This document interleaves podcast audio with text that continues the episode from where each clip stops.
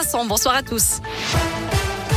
À la une, les Français dans la rue aujourd'hui. 1500 personnes ont manifesté ce matin à Lyon, d'après la préfecture. Une journée de mobilisation interprofessionnelle avec des perturbations dans les écoles, les crèches, les transports, les services publics. Mobilisation pour dénoncer la hausse du coût de la vie, pour défendre également les emplois et réclamer des hausses de salaire.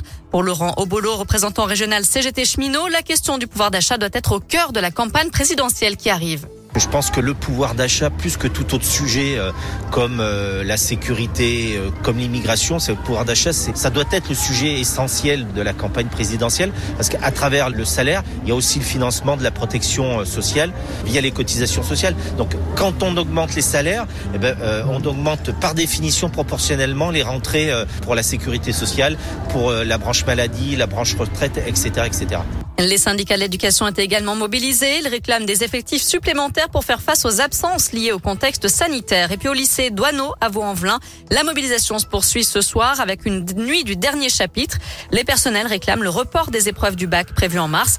Selon eux, il faudrait travailler nuit et jour pour terminer le programme dans les conditions actuelles. À retenir aussi la fin de l'épisode de pollution aux particules fines dans la région. Toutes les mesures de restriction de la circulation sont levées depuis 18 heures dans la métropole de Lyon. Dans l'actu également, un dernier hommage rendu à Gaspard Huliel qui a perdu la vie dans un accident de ski à l'âge de 37 ans. Les obsèques de l'acteur ont été célébrées aujourd'hui en l'église Saint-Eustache à Paris. De nombreuses personnalités sont venues saluer sa mémoire. Et puis cet après-midi, c'est la station de la Rosière en Savoie qui lui a rendu hommage. Les remontées mécaniques ont été arrêtées pendant une minute.